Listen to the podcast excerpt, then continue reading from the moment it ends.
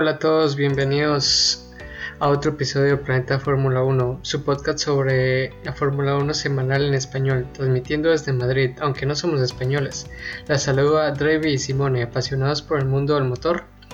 Estamos aquí para analizar las carreras, el mercado de pilotos, explicar las reglas y charlar sobre todo lo que ocurre en el mundo de la Fórmula 1. Hola Simone, ¿cómo estás? Todo bien, gracias. ¿Y tú, Drevi? Todo bien, gracias. Iniciamos hablando sobre el, la carrera de Portimao. ¿Qué te pareció? Sí, bien. ¿Te gustó? Sí, al principio fue emocionante porque vimos ahí a los Mercedes eh, luchar un poco con el grip y a un Sainz y a un Kimi Raikkonen en posiciones que no estamos acostumbrados. Sí, ¿Qué te pareció? Sobre todo Kimi. Uh, creo que Kimi hecho un super primera, una super primera vuelta y um, ver Kimi al sexto sí te parece que no es una cosa normal entonces me emocionó también. Y tenía una gran expectativa por, uh, por la carrera tengo que decir la verdad, la verdad pero después uh, se quedó un poco aburrido Sí, ya después todo volvió a la normalidad. Los Mercedes primero y segundo y aburrido. Pero, viste, no sé si lograste ver, pero viste el onboarding de Kimi de la, de la salida. Uf, fue espectacular. Yo miraba cómo los demás sufrían con el grip. Y si bien Kimi también tenía que manejar mucho y mover mucho el, el auto, pero lo controló increíblemente. Súper bien. Y ahí puede ver toda la experiencia que, Kimi tiene. Y vamos hablando de Kimi sobre todo por el mercado después porque la experiencia es un punto uh, muy importante por, un piloto y por creo por el proyecto que tiene Alfa Romeo es muy muy importante. Y hablando sí sí y hablando del primero del segundo, uh, Bottas, uh, Bottas, qué decepción. Sí, se, mm, se, notó la falta de, de manejo de carrera, la falta de manejo de, de los neumáticos, eh, los quemó, mientras que Hamilton se le notó la experiencia y lo bien que lleva ese Mercedes y supo manejarlos re bien. Yo recuerdo que en la vuelta 30, creo yo, Hamilton decía que los neumáticos estaban bien, mientras que Bottas estaba sufriendo. Sí, sí, Bottas no. No puede. Bottas no puede buscar un modo de, de, de ganar contra, contra Hamilton. Y está siempre la cosa, sabes, la cosa interesante de Bottas, el que después se queda en decepción, es que muchísimas veces en el fin de semana está siempre por delante. Uh, a la FP1, FP2, FP3 y está siempre por delante. La cualificación también no hace mal muchísimas veces tienes una um, diferencia mínima si está segundo, si no termina en pole, pero después en la carrera se queda mal. Y sobre todo aquí Portimao terminó como 17 segundos. Sí, no, es, increíble que su compañero de equipo con el mismo auto le saque 17 segundos a, a botas. Es, es demasiado. Sí, yo creo que sufre como la prisa de, de Hamilton. No creo que es un problema de, de, equipo porque claro que cada piloto, aun si, aun si la, el equipo es siempre Mercedes, cada piloto tiene un team. No me, no me parece que el problema es el team. Uh, y creo que es un problema totalmente de, totalmente de piloto y que Bottas, aun si dices que no tiene problema de, de prisa psicológico, yo creo que sí, creo que creo que sí, seguro está. No es. Está haciendo una temporada mal, claro, porque eh, siempre ganas puntos, si, no es primero es segundo, hace el trabajo que tiene que hacer, pero es que no, es que no haces no, hace, no, no puede hacer una challenge a, a, Lewis. Eso es que queda la cosa un poco aburrida. Sí, estoy viendo los resultados de la página oficial de la Fórmula 1 y Bottas terminó a 25 segundos de Hamilton. Imagina eso. Pero, ah, sí, es que está bien que cada equipo, cada piloto tiene su equipo diferente. Y de hecho, yo estaba escuchando que Toto Wolf decía que se comparten la información entre Hamilton y Bottas. O sea, no creo que haya tanto tanta información escondida entre ellos y Botas termina 25 segundos. Esto es para. Esto es demasiado. O sea, Botas tendría que haber terminado a lo más. No más de 5 segundos detrás de Hamilton. Pero terminar 25 es. Es porque Botas no tiene, no tiene ritmo. Realmente no tiene ritmo. No sabe cómo manejar y cómo controlar el desgaste de los neumáticos y también el, de la gasolina porque hubo un momento como, como mencionabas eh, que, que su ingeniero de carrera le dice que tiene que ser eh. Sí, fuel saving. Sí.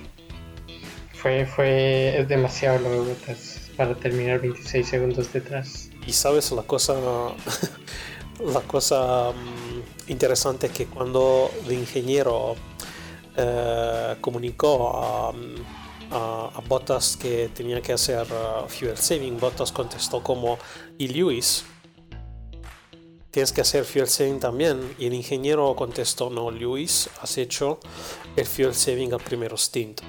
Lewis es muy inteligente. Tengo.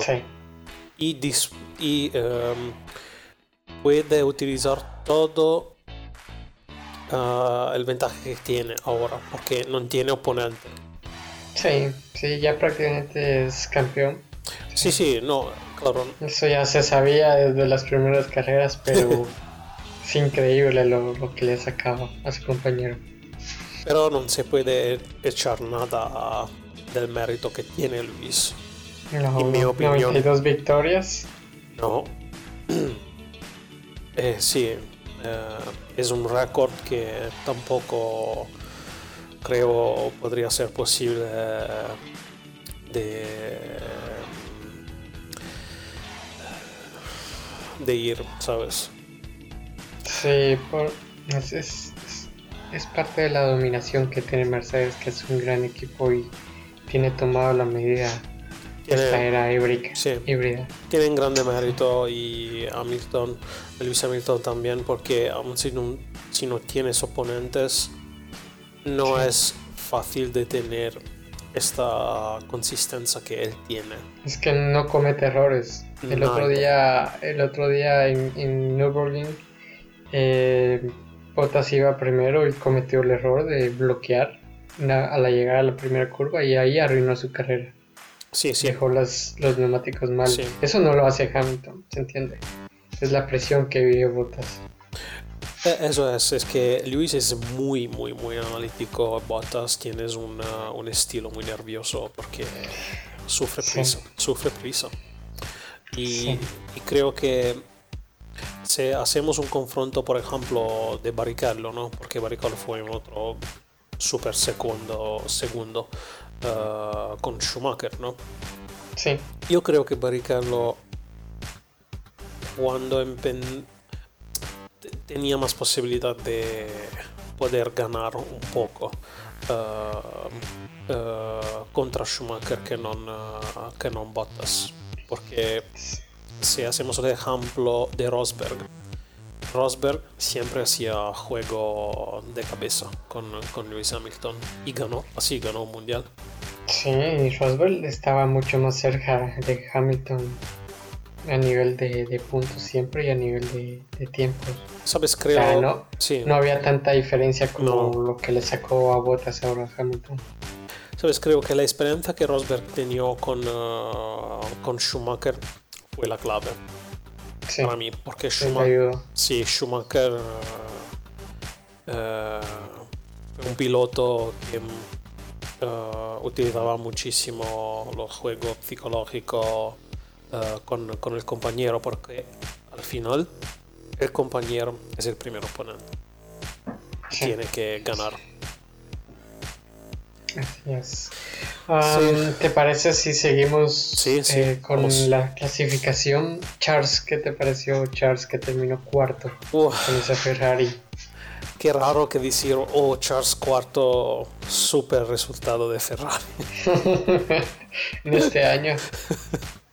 No creo que podemos ir uh, uh, más, de, más del cuarto este año. No, solo que Ah. pasara algo en los tres primeros, que alguien rompiera motor o abandonara por Sí, otra sí. razón, puede subir al podio otra vez. Sí, entonces me refiero de estrategia. No, no se puede más Sí. de, de cuarto, sino como tú has dicho, ocurre algo y, y puede ganar. Ah, buena carrera de, de, de- de Leclerc, bastante estaba sola Sí. por delante. eh, con um, eh, sì, la estrategia no, non fue mal. Eh, una carrera limpia. Sí, de hecho recuerdo que no lo enfocaron mucho en la transmisión de la tele porque hubo poco, poca, poca lucha la que él tuvo. No pudo acercarse a, a Max, que estaba adelante, Sí. tercero. Y el quinto pocas veces lo molestó, entonces estuvo Sí, sí. bastante solitario en el cuarto lugar. Pero buena estrategia y bien por Charles porque llevó a esa Ferrari a un lugar en que pocas veces o pocos creemos que puede llegar esta Ferrari. Sì, non so se è una cosa eh, porque en la otra mm, carrera también eh, terminó cuarto, creo. Sí, Sí, sí. sí, está, está sacando buenos puntos. Sì, parece che, parece che Ferrari sta portando uh, um, un poco La de modificas que Mm. hacen un poco de resultado. Entonces creo que sí, non sono la a, a clave. él están, sí, a Charles le están llegando las, las actualizaciones primero. Se, se Sí. sabe y el auto está siendo adecuado a él. Entonces los resultados llegan. Sì, lo siento, lo siento por Vettel y es siempre mal de mirar un cuatro veces eh, campeón del mundo terminar décimo. Sí, pero es que ya Ferrari lo trató muy mal y el auto está pensado todo alrededor de Charles. A Fettel Sí. ni siquiera a veces no le llegan las actualizaciones las últimas. Entonces Fettel está haciendo lo que puede. y Sí, creo Es que complicado su posición. creo que esta cosa es una es una apuesta de, de- de Ferrari que pone un poco de riesgo porque el coche, como tú has dicho, es completamente proyectado por, eh, por Leclerc. Vamos a mirar eh, cómo se queda Sainz eh, el próximo año en, esto, eh, en, esta, en esta auto porque para mí eh, Es existe complicado. una, sí, existe una posibilidad que Sainz va a tener el mismo problema de Vettel. Claro, ahora Vettel tiene no tiene ganas de hacer, entonces eh, seguro hace menos de la posibilidad que él tiene como talento, me refiero. Sí. Eh, no, no imagino un Sainz eh, que hace el mismo resultado de Vettel, pero me No. imagino un Sainz que hace un algo de parecido si no tiene un estilo de, de conducir parecido de Leclerc, porque Leclerc prefiere, sabes, un, un detrás que es menos estable y tal y Sí. tal, ¿sabes? Sí, el estilo de conducción de Fettel es que tenga una parte trasera más estable. Porque así se acostumbró él en Red Bull. Sí, cuando quedó campeón era tenían el doble difusor eh, los Sí. mapas del motor sopladores para, para tener una parte trasera súper estable entonces Fettel ese fue su estilo y así fue como ganó los cuatro veces, los cuatro campeonatos. Pero este estilo de manejo de esta Ferrari no se adecua a él y se le hace muy complicado. Mm, sí, sí, Leclerc tiene un, eh, un estilo parecido de Verstappen. Sí. Ah, sigamos viendo la carrera. Kimi terminó onceavo al final. Lástima, no, no logró quedar entre los puntos. Y hablemos de Albon que terminó doceavo. Uh, Albon. dolor. Sí, Albon. Qué dolor, Albon. Es, es, es, un problema para Red Bull porque parece que están solo con un piloto, solo Max. Qué dolor, está... Sí. Ah, y luego eh, George Russell terminó 14. George buena posición. ¿sí? buena posición para un Williams. Muy, bueno. Y, bueno, de ahí ya viene Stroll que más abajo quedó descalificado porque se arruinó la carrera. Sí, Stroll uh, es un tipo raro. Sí, no, no, no aprende a los errores como dijo Lando Norris. No, no, estoy de acuerdo porque Stroll uh, durante la FP2, creo. Uh, sí, fue la P2. Sí, sí, creo que la, la FP2 uh, tiene un accidente con, con Verstappen. Básicamente el mismo. Similar. Sí, parecido el mismo, la, la misma modalidad. Y parece que no, no que no aprende de los errores. Y, y cuando, ¿sabes? Cuando vas a entrevistar te dije que si estaba haciendo algo más de... estaba intentando un riesgo o algo así, pero es que la pista es fría. Sí. Tú vas sobre los curbs Sí, yo estaba viendo el onboarding. Puede terminar solo de esta manera, con un accidente. Sí, yo estaba viendo el onboarding de Stroll eh, con, cuando estaba rebasando a, Norris y no había lugar mucho por ese por donde estaba intentándolo. Fue sobre los curves y iban llegando a la curva 1 casi a 200 kilómetros. Eh, fue muy temerario, creo, no temerario ahí es positivo. A mí le faltó mucha, le faltó experiencia ahí. Sí. Y sí, para mí es una cosa un poco estúpida. No es, sí, no, no, no temeraria porque tú tienes un, un gran auto ahora.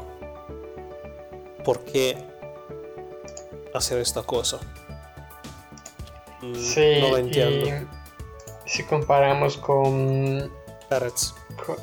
Con, Pérez, que terminó séptimo, increíble después de haber quedado último en la, primera vuelta por el golpe con Max. Terminó séptimo Pérez. Es, increíble lo, lo, que está haciendo Checo en Racing Point.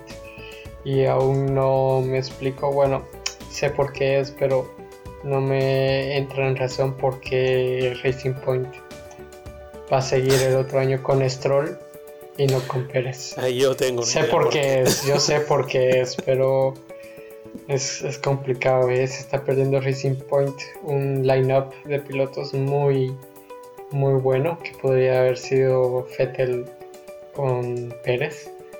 Sería una pareja muy fuerte. Súper competitivo.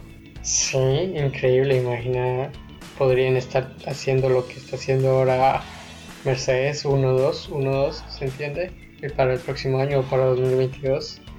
Pero Stroll yo no, yo no lo veo hoy por hoy quedando muy cerca de Fettel o siendo ese compañero que traiga muchos puntos para Racing Point o en este en este caso eh, Aston Martin como se va a llamar el otro año sí entonces sí, eh, se ve la cosa, la cosa interesante es que, por ejemplo, yo uh, miro Sky Italia, ¿no? Eh, los periodistas de Sky Italia siempre hablan muchísimo bien de Stroll, aunque yo no estoy totalmente de acuerdo, porque, vale, Stroll es un piloto de Fórmula 1. Lo- los pilotos de Fórmula 1 son los mejores pilotos que puedes tener en el globo. Y no estoy diciendo que Stroll no puede conducir. Estoy diciendo que en el nivel que tú mediamente tienes en la Fórmula 1, Stroll es bajo. Y falta de experiencia. Y eh, un equipo como Racing Point tienes que tener en este año 2020 como objetivo de terminar cuarto, tercero. Y Sí. si y eh, si tienes pilotos que hacen los que toman esta decisión de muchísimo riesgo así no gana y no lo sé eh, Sí. no veo Stroll super sólido No, yo tampoco y creo que va a ser difícil. Veremos qué pasa el próximo año, pero sí sí va a ser difícil que, que esté a un nivel que podría haber estado Checo Pérez en, en Aston Martin. Sí. Am, ¿Te parece? A ver, ¿con quién seguimos? Hablamos un poco de Renault, que estuvo eh, más atrás de lo, de lo esperado en, este, en esta carrera de Portimao. Sí, ah, una pena por Ricciardo Sí, pudo haber obtenido más puntos, pero terminó noveno. Y creo que es la primera vez en el campeonato que Ocon queda primero que Richardo. sí no, Ocon terminó octavo. No, sabes, creo que mm, creo que Renault no fue a la par de, de la, de la carrera de antes en Portimao. Y también Ricciardo no estaba al top. Y pues bueno, Ocon has hecho una buena carrera. Quizás la primera buena carrera de, Sí, de Ocon de este mundial. de este mundial. Sí, creo que sí. De todas formas, una buena carrera. No me puedo quejar de, de Ocon que tenía alto el nivel de, de Renault hecho ah, una estrategia pobre también. Sí, Sí. mm, Sí. complicado lo de Renault. Ujú. Am, creo que es lo más que tenemos para destacar de la carrera Portimao. Si quieres, pasamos a la parte del mercado de pilotos. Sí, está vamos. Calientito. Y ahora sí está súper calentito porque no tiene, tienes poquísimas sillas ahora disponibles. Eh, hoy se confirmó lo de, de Gasly. Así que, que bueno, yo creo que era de esperarse, sobre todo por cómo está rindiendo. Esperaba esta cosa de verdad. Eh, claro, no de verdad no, imi- no, no imaginaba Gasly una otra vez en Red Bull. Eh, pero creo que Alfa Tauri has hecho una, tomado una decisión de, de consistencia que es buena porque Gasly, qué mundial, qué Sí, temporada que está haciendo. Madre mía. Después, todos pensamos que después de que lo habían bajado de Red Bull iba a rendir poco, pero Sí, sí, no, explotó, ¿eh? Total. mm, Una Increíble. super, super temporada. Y para mí, si deja Hamilton, Gasly todavía el mejor de este mundial. sí, sí. Y em, todavía queda una silla en Alfa Tauri sin confirmar, ¿verdad? Que es Kvyat. Kvyat, eso es eh, bueno porque ahora tienes una silla eh, potencialmente libre en Alfa Tauri y tienes Kvyat, Albon, va Albon, no sé porque no está confirmado todavía, y Tsunoda. Mm, Tsunoda, sí. Que ya le están dando kilómetros para la superlicencia. Eso es. Eso es. Quizás. No sé, es que. mm, Yo quisiera ver a Tsunoda ¿Tú, te en vez cre- de Kvyat. ¿Tú crees Tsunoda? Sí, quisiera ver. Yo creo que Red Bull, o bueno, en este caso Alpha Tauri, ha arriesgado en el pasado y podría arriesgar ahora. Mm. ¿Crees? Vamos, allora vai, voy diciendo la, la otra pregunta es Kvyat, ¿no? Sí o no, porque eh, si olvidamos por un momento Albon, la temporada de Kvyat no es así mal esta, este año. Eh, Es regular. regular, bastante regular. es una de las más consistentes que he tenido eh, hasta ahora, porque Torpedo. el torpedo, como, como lo llamó Vettel, Claro. el torpedo. Fue ¿dónde? En China, no me recuerdo. Creo que Fue sí. en Rusia, creo yo. Qué mal. Ya no recuerdo. No recuerdo. Pero qué mal. Y Kvyat es uno que normalmente hace torpedo, ¿no? Sí, es como un Grosjean 2.0. algo Sí, así. es una, como, como, un Gros, como un Grosjean y este año no mató a ninguno, ¿eh? es bueno. Sí, sí, tienes razón. Todavía. es una temporada Todavía, más, ¿eh? más regular, ¿eh? Creo que la experiencia ya está llegando. Sí, ah, Am, hablamos de del puesto que tiene Renault en duda, perdón, eh, Red Bull en duda. Red Bull.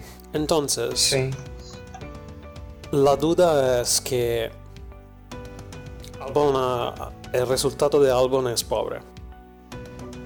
sí, muy pobre.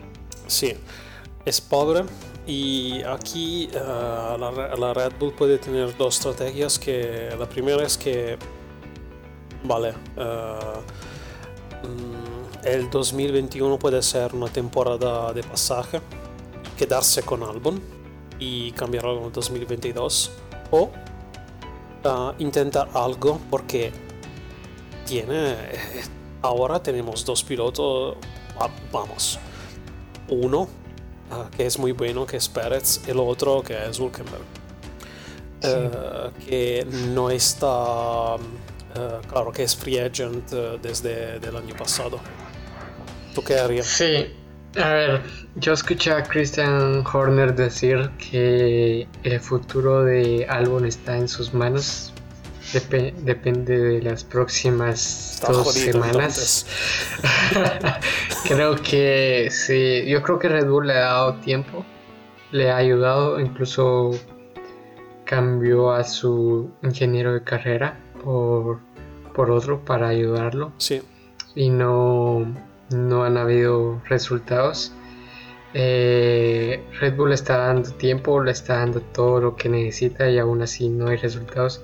Si bien Christian Horner mencionaba que el Red Bull es un, es un auto muy difícil de pilotar porque está hecho a medida de Max. mismo problema, problema, misma cosa de Que Ferrari. Sí, sí. Sí, sí. Y más, Pero em, tampoco em, quieren un piloto que esté fuera de los puntos en la mayoría de carreras, ¿sabes? si quieres ganar el eh, mundial de los constructores, tienes que, Claro, tienes eh, que ganar Horner, puntos. Horner le dijo a Sky Sport que él quería un piloto como Bottas, ¿se entiende? Lo que hace Bottas Claro. en Mercedes. No molestar a Hamilton, pero quedar segundo, ¿eh? atrás de él, al menos, para obtener los puntos del Mundial de Constructores. Y Albon no está haciendo eso y es complicado entonces para él. Yo, yo haría, yo lo que haría es, em, yo me muero las ganas de ver a, a, a Pérez en, en- en Red Bull. Yo quiero a Pérez en Totalmente, totalmente. Sí. Y, sa- sabes, encima de, de eso, por Albon, es que eh, comparado con Gasly, Red Bull ah, permitió más tiempo a Albon de Gasly, porque a Le ha dado Gasly mucho más. media temporada Sí, fue reemplazado. ya le dieron la media de temporada del año pasado y toda esta temporada, Eso que es. si bien es más corta, pero Eso es, es porque más. Eso es porque creo ah, que Albon se va a quedar en Red Bull. ¿Crees que se queda? No, que no se va a quedar. que ya. No, no, no. Y soy totalmente de acuerdo contigo que necesita de un piloto de experiencia y de un piloto muchísima consistencia, eso es. Sí, y ese es Checo Pérez, y, y pasta. Si hay un... Claro, Carlos Slim eh, está ahí tras Checo Pérez y muchas empresas más. Y Checo Pérez tiene una característica que creo que eh, le ayudaría en Red Bull, que es que es un piloto que sabe manejar muy bien las gomas y sabe administrar muy bien las carreras y leerlas. Tiene, sabe muy bien también el management del auto, sí, entonces creo que sería un piloto muy consistente y que se adaptaría al tipo de manejo de Max. Yo creo que tiene también experiencia de cómo desarrollar correctamente un coche, porque no, no olvidamos que Pérez está en Racing Point desde eh, muchísimo tiempo. Desde hace mucho tiempo y este Racing Point está hecho a medida de Pérez. Eso es. Él, lo ha desarrollado. Y, uh, y no es un mal auto, ¿eh? No, no, no. aun cuando se llamaba Force India, Pérez ayudó muchísimo, fue la clave del desarrollo de, este equipo. ¿eh? Sí, sí. Ya, ya que estamos hablando de Pérez, dejemos un poco al lado a Red Bull y también en las últimas semanas se ha hablado que Pérez podría llegar a Williams. ¿Cómo ves eso? Williams, eh, eso es un poco... Esta cosa me, me, parece una cosa rara porque en Williams tienes Latifi que tiene pasta sí. y Williams no tiene dinero. Y uh, Russell que es claro que tiene talento. Russell tiene talento, pero no tiene la pasta. Tiene talento, tiene la pasta. Que podría aportar Pérez. Sí. Eh, los nuevos inversores de Williams, sí, eh, creo que le van a dar un nuevo futuro al equipo, pero está más en vistas de 2022. Eh, sí, con las nuevas reglas. Y lo único que me hace sentido del por qué Pérez podría llegar a Williams es que ayude a desarrollar ese, ese, ese auto para 2022. Pero... Y, recordemos que es un motor Mercedes también, como Racing Point. Y pues podría aportar mucha información para desarrollar ese Williams para 2022. Pero mm, no lo sé, eh, sería una lástima dejar a Russell fuera y Pérez tendría que pasar una temporada 2021 en los últimos lugares, creo. No lo veo tan claro. No, sí, es que... Vale, Williams eh, es, un, es historia, no es seguro. Pero por, claro. por Pérez, esto en este momento es un... Por, es ir por detrás. ¿no? Mucho, mientras que si se pudiera ir a Red Bull estaría en los podios, estoy seguro. Sí, claro, hablamos, no es que estamos hablando de, por ejemplo, de Vettel, ¿no? Que una decisión así, Vettel, claro, no se quedaría nunca uh, en Williams. No, sería regresar mucho atrás. Sí, sí, sí, sí, es mejor de, de no estar más en Fórmula 1. Y mm, Pérez, claro, no tiene eh, este valor que puede tener un campeón del mundo, pero es un paso por, es un paso por detrás eh, de todas formas. No es mal, no es una cosa... Um, sí que negativa, uh, pero mm, si tienes que ir uh, en Williams, soy bastante seguro que Latifi es el, es el piloto que van a reemplazar porque tienes motor Mercedes y Russell es un piloto Mercedes. Y Russell está... Dime, ¿Qué, ¿Qué, hacen con la pasta que está aportando Latifi? No creo que la dejen La van a reemplazar con la pasta de Pérez porque tampoco es poca. Eso sí, tienes razón. Y Pérez, Podría ser, ¿eh? Pérez, Pérez eh, guardó, guardó um, por al menos dos veces. Sí.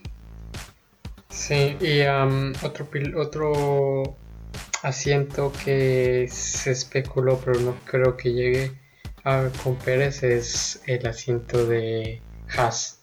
Pero No. creo que Haas está... Eso fue solo un pensamiento, pero creo que Haas está apuntando a tener dos pilotos Sí, no creo que, Eh, sí, no creo más que jóvenes. ma- la motivación es que no creo que As tiene bastante dinero por pagar a Pérez. Y No, sí. mm, creo que la estrategia que As eh, quiere seguir es inteligente porque As es un auto que mm, tienes es todo comprado. No- nada es desarrollado en casa de en casa de As tienes el motor Ferrari eh, el traído da Lara y Sí, con los chasis. con chasis, sí, sí, sí, Sí. Lara y creo que ehm, As quiere guardar un poco de dinero eh, pagando eh, dos jóvenes, entonces poco, eh, y desarrollando algo más por, por el auto. Para mí es una buena idea, primero. Segundo, por fin, por fin, no tenemos más Grosjean. Sí, ni Magnussen, ¿eh? La Y chica de Magnussen, sí. sí. Pero Magnussen de verdad lo acepto más de, Sí, de Grosjean. Y de verdad estoy sorpreso que solo ahora Grosjean se va. que hasta ahora- sí, yo el otro día pensaba, ¿por qué hasta ahora? ¿Por qué hasta 2020? Grosjean no debía haber estado en, en, desde el año pasado. Eh, Sí, pero sí. a la vez también pienso que eh, es un movimiento que tenía que haber dado Haas en este año por vistas al año 2022. Eh, para ellos necesitan dinero, Sí. necesitan inversión para ese auto de 2022. Y si llevan, podríamos ver a dos pilotos jóvenes en Haas. Eh, se me ocurre Schwarzman y Aylot o Mazepin. Y si llevan a dos pilotos jóvenes, que sería muy difícil, ¿eh? Porque ¿quién les va a desarrollar el, el auto por más de que sean talentosos? Pero si llegan dos pilotos jóvenes es por, por talento y por dinero. ¿Y qué es lo que necesitan para 2022 para tener ese mejor auto? Y el año 2021 sería un año de adaptación para los jóvenes pilotos. Y te digo que no puedo esperar que, que llegue el 2021, que mirar un equipo como As con dos pilotos jóvenes, por fin, por fin. Sí. Otra, otra opción otra opción que podría ser es Hulkenberg y, y algún piloto joven como no sé Schwarzman lo digo por el tema de la experiencia de desarrollar el, el auto más que todo Mm, Yo no Pero quiero, sí. no quiero ser malo con Hulkenberg, pero creo que Hul- Hulkenberg tenía su posibilidad en Fórmula 1. Y y no y ya no ya no más posibilidades para el otro año crees sí, creo que no lo vamos a mirar el próximo año eh, en... um, y no, sí, no lo vamos a mirar. podría ser que tal vez Hulkenberg sea piloto tester sí, entiendo como, eh, como En lineup oficial, sí, sí. Después, después puede ser como tester, como tercero, así como Sí, ocurre. para ayudar sí. a desarrollar como lo que hacía Kubica en Williams ah, antes de que fuera principal Sí, sí. para Pero- ayudar a desarrollar ese auto de Haas es que no me cabe la idea de tener a dos pilotos jóvenes debutantes en Haas y quién desarrolla el auto ¿se entiende?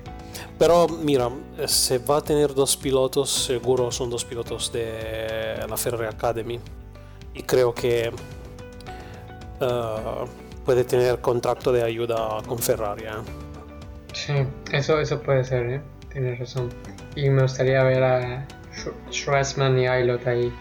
Sí, sí.